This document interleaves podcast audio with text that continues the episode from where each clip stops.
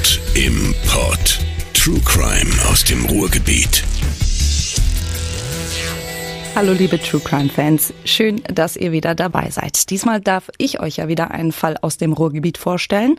Für alle, die mich noch nicht kennen, ich bin Selina. Ich arbeite seit kurzem mit Anna zusammen an diesem Kriminalpodcast und heute möchte ich mit euch nochmal zurück nach Witten. Der eine oder andere von euch hat vielleicht meine Februarfolge gehört. Es ging um den sogenannten Satansmord von Witten. Bei meinen Recherchen dazu bin ich auf einen anderen Fall gestoßen, der fast zehn Jahre vor dem Satansmord stattgefunden und mich dann auch einfach nicht mehr losgelassen hat. Im Juli 1993 tötet ein damals 25-Jähriger quasi gleichzeitig drei Kinder bzw. Jugendliche. Sie sind 12, 13 und 14 Jahre alt. Der Mann wirkt sie und sticht dann insgesamt über 100 Mal auf sie ein. Danach versenkt er ihre Leichen in einem See bei Camp Lindford. Ein Jahr später wird der Mann zu einer lebenslangen Haftstrafe verurteilt. Und das Gericht stellt dazu die besondere Schwere der Schuld fest. Höchststrafe also. Mehr geht bei uns in Deutschland nicht. Doch dann, 2018, kommt der Mörder wieder auf freien Fuß. 25 Jahre nach der Tat. Wie kann das sein? Wie kann jemand, der zur Höchststrafe verurteilt wird und ein so brutales Verbrechen begangen hat, einfach so, in Anführungszeichen, wieder freigelassen werden? Diese Frage stellt sich ja immer wieder, nicht nur bei diesem Fall, sondern auch bei anderen. Deswegen möchte ich den Fall jetzt mal zum Anlass nehmen, um genau darüber mit euch zu sprechen. Über die rechtlichen Grundlagen. Also, was heißt lebenslänglich bei uns in Deutschland? Viele Menschen reagieren ja schon oft sarkastisch darauf. Also nach Urteilen höre und lese ich häufig, ach, lebenslänglich, dann ist er oder sie nach 15 Jahren ja eh wieder frei. Aber wie funktioniert das eigentlich mit der Freilassung solcher Straftäter? Welche Bedingungen muss er oder sie erfüllen, um frei zu kommen? Auf diese Fragen möchte ich gerne ein paar Antworten geben. Ganz so einfach, wie es klingt, gestaltet es sich dann nämlich doch nicht.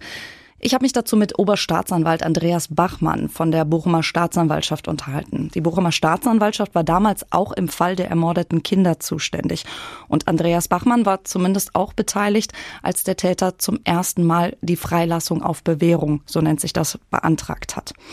Und an dieser Stelle schon mal ein Hinweis vorneweg. Ich nenne heute ganz bewusst keine Namen oder Dinge, die auf die Identität des Täters oder der Opfer schließen lassen. Warum ich das mache, das erkläre ich euch dann im Laufe der Folge. Steigen wir erstmal ein in den Fall. Es ist ein Sonntag im Juli 1993. Die drei Freunde, zwei Mädchen und ein Junge sind in der Wittener Innenstadt unterwegs. Dort treffen sie offenbar auf ihren Mörder. Er soll sie angesprochen haben, berichten später verschiedene Zeitungen, die den Prozess verfolgen. Der Täter bietet ihnen offenbar an, sie in seinem Auto nach Hause zu fahren. Stattdessen nimmt er sie aber mit in das Haus seiner Eltern. Die sind zu dem Zeitpunkt im Urlaub. Wie der Täter es geschafft hat, die Kinder dazu zu bringen, ins Auto zu steigen, ob er die Tat geplant hat und was dann im Haus passiert, darauf habe ich keine zuverlässigen Antworten gefunden. Denn selbst später im Prozess kann wohl nicht alles rekonstruiert werden. Es gibt keine Zeugen und der Täter schweigt, offenbar auch später noch, und sagt nichts zum Tathergang. Klar wird durch die Obduktion nur Folgendes. Der Täter wirkt die Kinder und sticht dann insgesamt 113 Mal auf sie ein. Mit einem Stilett, also einer Art Dolch und verschiedenen Messern, einem Taschen- und einem Küchenmesser. Oberstaatsanwalt Andreas Bachmann deutete im Gespräch außerdem an, dass die Kinder wohl nacheinander getötet wurden und dass die Tötung scheinbar überraschend passiert sein muss. Mit weiteren Details hält er sich aber zurück. Also ähm, ich möchte sagen, dass man jetzt als Staatsanwalt rückwirkend über die Details der Tat und die Einzelheiten unter bestimmten Gesichtspunkten eigentlich nicht mehr sprechen darf. Und zwar ähm, gibt es ja die Rechtsprechung des Bundesgerichtshofes und des Bundesverfassungsgerichtes dazu, dass äh, Straftäter, die ihre Strafe verbüßt haben und für Taten, die längere Zeit zurückliegen, ein sogenanntes Recht auf Vergessen haben. Das ist also so, dass zwar die Tat noch präsent ist und man sich sehr gut dran erinnern kann, aber eigentlich sollte die in der Öffentlichkeit in Details dann nicht mehr erörtert und erläutert werden, damit der Täter, nachdem er die Strafe verbüßt hat, auch wieder in die Gesellschaft integriert werden kann. Und das ist jetzt natürlich für mich recht schwierig, zu Details deshalb Auskunft zu erteilen. Deswegen nennen wir hier unter anderem auch keine Namen oder Details, die auf die Identität des Täters schließen lassen. Im Grundsatz ist unser Gesetz darauf ausgelegt, Straftäter eben nicht einfach aufzugeben, sondern alles zu versuchen, sie wieder in die Gesellschaft einzugliedern. Und es geht jetzt hier auch nicht darum, diese Tatsache zu bewerten oder zu kommentieren. Außerdem, und auch das ist für mich persönlich wichtig, das sogenannte Recht auf Vergessen findet sich im Grunde auch als Gebot im Pressekodex wieder. Demnach steht verurteilten Menschen, nachdem sie ihre Strafe abgesessen haben, das Recht auf Wiedereingliederung in die Gesellschaft zu. Und für uns Journalisten gilt deswegen, ihre Identität ist zu schützen, weil es sonst die Resozialisierung behindern würde. Und, das sollten wir auch nicht vergessen, es geht ja bei solchen nachträglichen Aufarbeitungen, also wenn wir auch über zurückliegende Verbrechen reden, nicht allein um die Persönlichkeitsrechte der Täter, sondern auch um die Rechte und den Schutz der Opfer und ihrer Hinterbliebenen, die ja schon allein dadurch, dass wir wieder über die Tat reden, retraumatisiert werden könnten. Zurück zum Fall. Was wir wissen ist also, der Täter nimmt die Kinder an besagtem Sonntag mit in sein Elternhaus. Warum, wozu und wie, das wissen wir nicht. Er tötet sie auf brutalste Weise. Nach der Tat verpackt der 25-jährige Mann dann die Leichen der drei Kinder in blauen Plastiksäcken. Er setzt sich ins Auto und fährt über 60 Kilometer von Witten in Richtung Camp Lindford. Bei Camp Lindford versenkt er sie dann in einem See.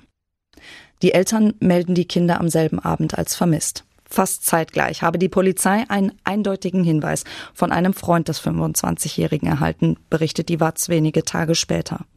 Daraufhin durchsucht die Polizei das Elternhaus des 25-Jährigen und findet Blutspuren und Kleidungsstücke der Kinder. Am nächsten Tag, am Montag, dem 26. Juli 1993, nimmt die Polizei den 25-Jährigen in der Wittener Innenstadt fest. Der Mann führt die Beamten dann zu dem See, aus dem die Leichen der drei Kinder wenig später geborgen werden.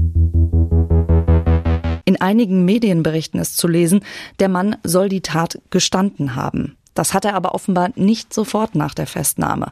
Im Gegenteil, sagt Oberstaatsanwalt Bachmann. Der Mann führte die Ermittler zwar unmittelbar zum See, aber es sind durchaus unterschiedliche Varianten erzählt worden. Es sind teilweise auch dritte Personen nach Behauptung des Täters involviert gewesen. Das bedeutet also, dass andere Personen der Tat bezichtigt worden sind. Ne? Dass gesagt worden ist von Seiten des Verurteilten, das wären andere gewesen, die in sein Haus eingedrungen wären.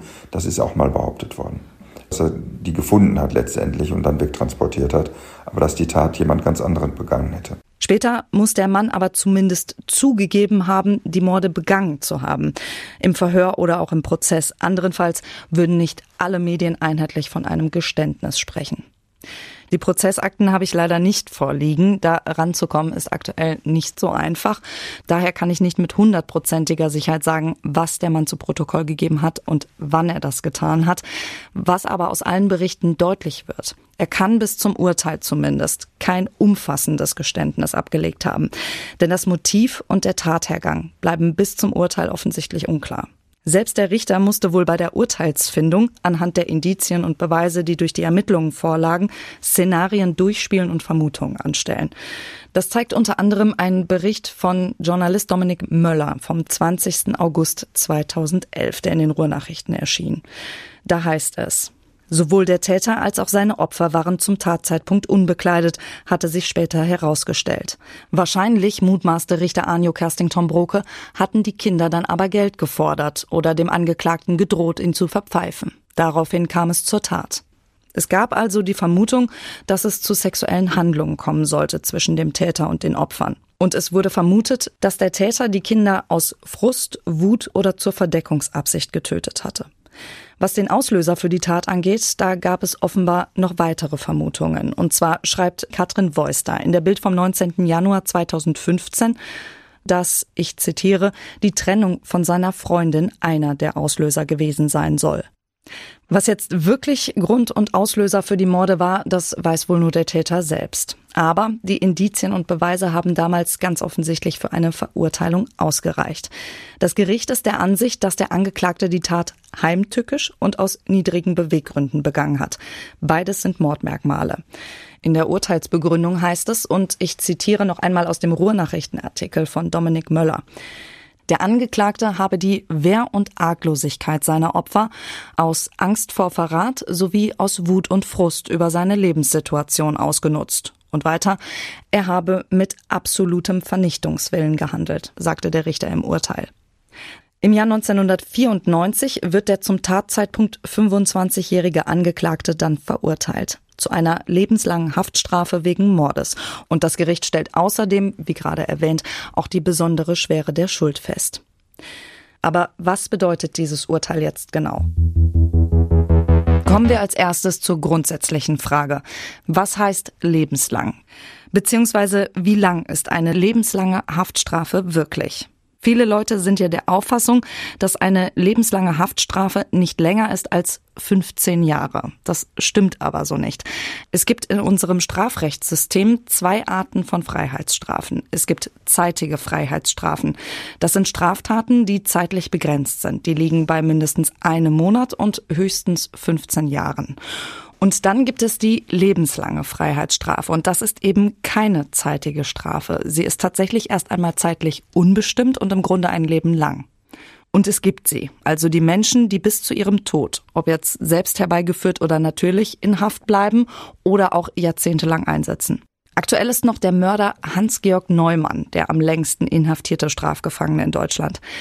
1936 ist er geboren, seit 1962 im Gefängnis, also 59 Jahre in Haft. Gerade jetzt erst im März 2021 hat das Oberlandesgericht Karlsruhe allerdings entschieden, ihn auf Bewährung freizulassen. Und ähnliche Fälle wie den von Hans-Georg Neumann kennt auch Oberstaatsanwalt Andreas Bachmann. Ja, die gibt es. Also die ähm, Fälle äh, haben wir auch. Es gibt ähm, natürlich auch Urteile vom Bundesgerichtshof und Bundesverfassungsgericht, dass gesagt wird, je länger die Inhaftierung oder die Unterbringung andauert, desto äh, schwerer müssen die Argumente sein, um jemanden in Haft zu halten. Da muss man also ganz besonders prüfen. Aber es gibt eben Menschen, die eben die Veranlagung haben, sei es aufgrund ihres geistigen Zustandes, wenn sie untergebracht sind oder aufgrund ihrer inneren Haltung anderen gegenüber, dass die nicht mehr in Freiheit gelassen werden können, auch nicht gelockert, weil da die Gefahr überwiegt, dass sie sich an anderen Menschen wieder vergreifen werden. Jetzt ist gerade das große Aber schon angeklungen. Je länger eine Haft dauert, desto schwieriger ist es, den Straftäter in Haft zu halten, sagt Bachmann. Der Grund, Inhaftierten muss zumindest eine Chance gegeben werden, wieder freizukommen. Das gilt seit 1977. Da hat das Bundesverfassungsgericht entschieden, dass die Menschenwürde das gebietet. Und die ist ja ein Wert und Grundrecht bei uns in Deutschland. Die Menschenwürde ist unantastbar und sie ist zu achten und auch zu schützen. So steht es in unserem Grundgesetz und das gilt eben für jeden Menschen. Heißt, auch wer zu einer lebenslangen Freiheitsstrafe verurteilt wird, muss also die Chance bekommen, wieder freizukommen. Möglich ist das frühestens nach 15 Jahren. Daher auch der verbreitete Irrglaube.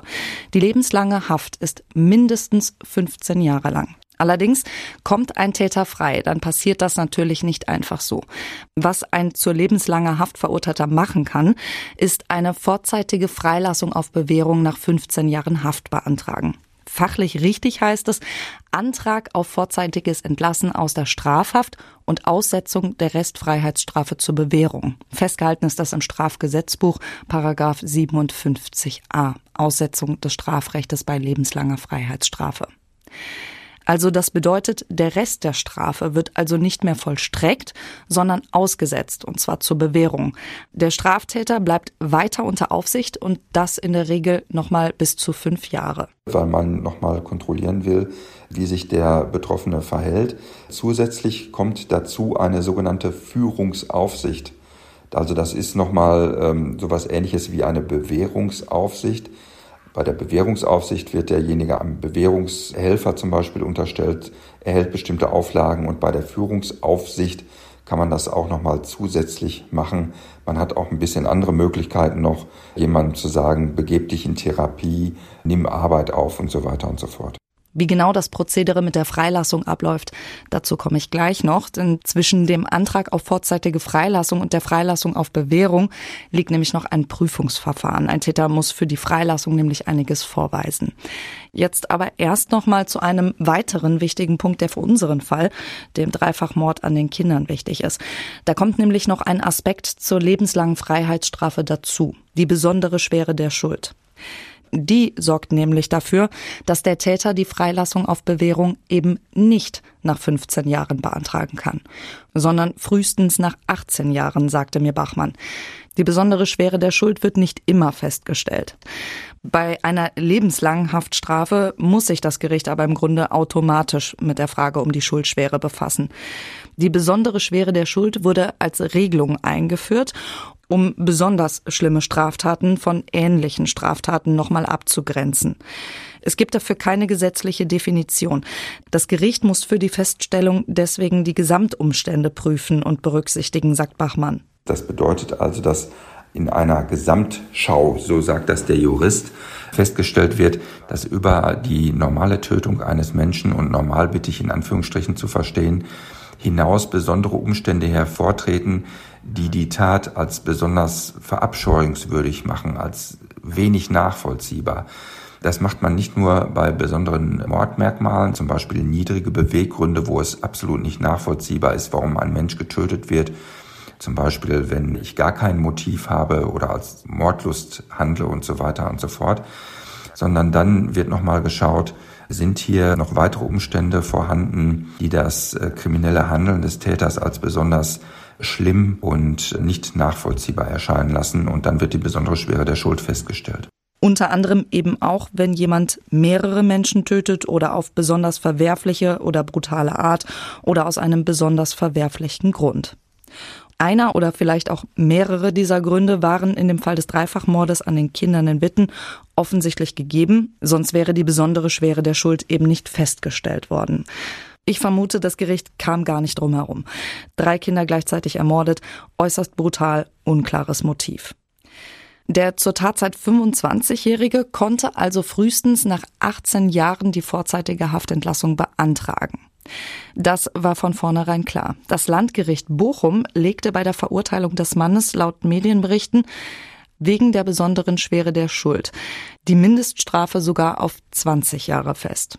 Und der Täter, der versuchte es auch direkt 2013, 20 Jahre nach dem Mord.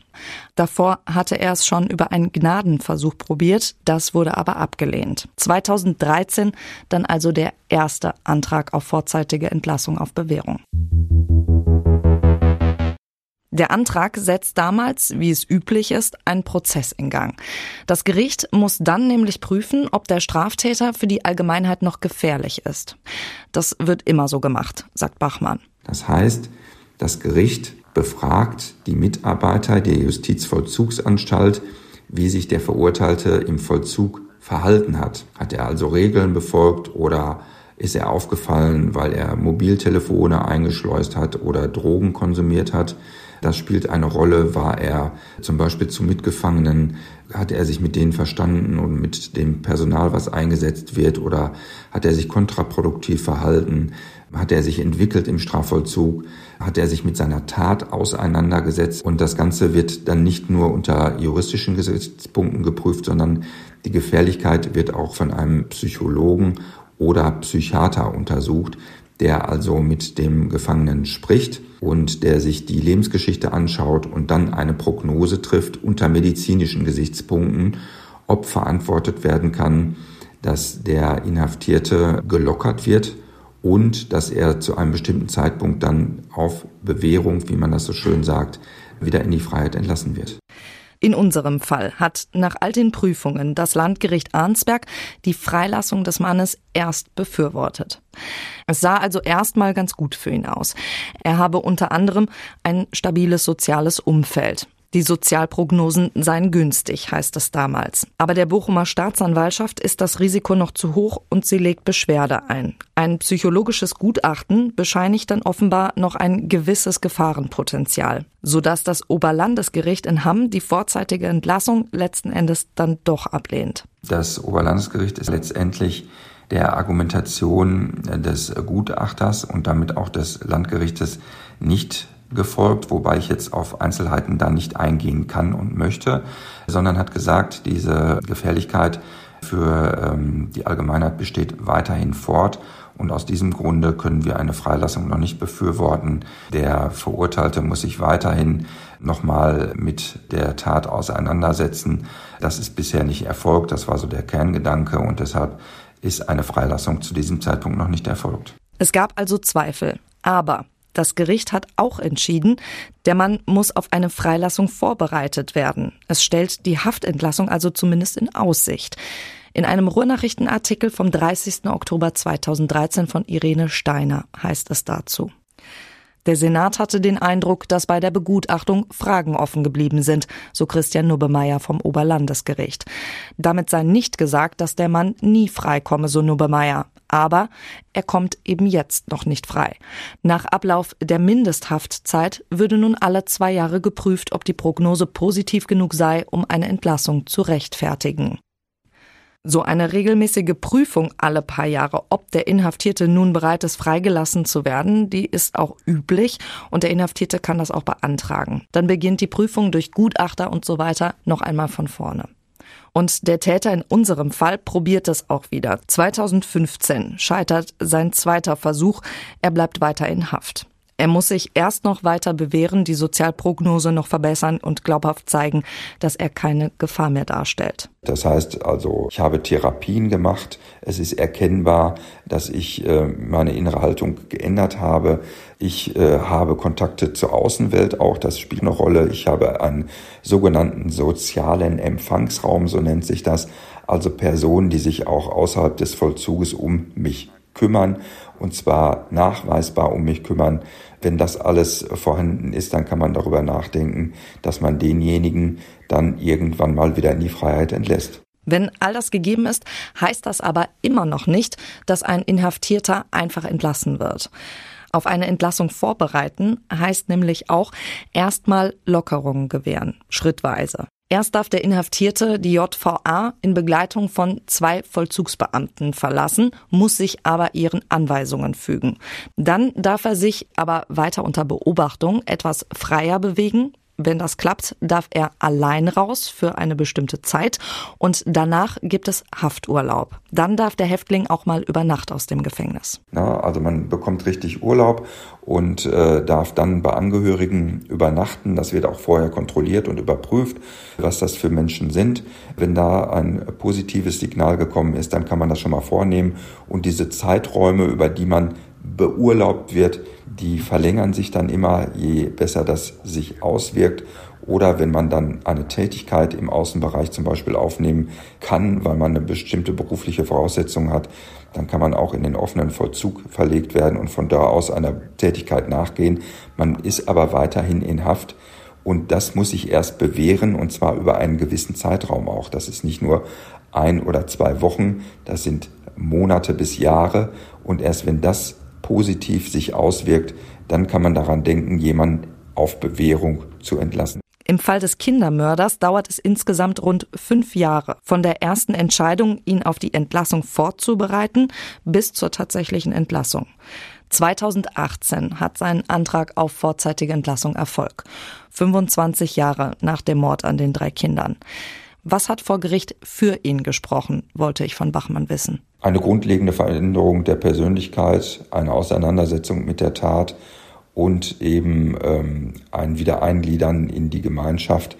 Äh, das sind entscheidende Gründe gewesen, um dann zu sagen, wir probieren das. Eine Auseinandersetzung mit der Tat heißt? Das beinhaltet auch, dass man das einsieht, als Unrecht, was man gemacht hat und äh, dass man sich davon distanziert und zwar überzeugend. Ne? Nicht, dass das nur ein Lippenbekenntnis ist, sondern es muss auch nachprüfbar sein, dass man sich überzeugend von seiner Tat distanziert hat und das selber als Unrecht einsieht.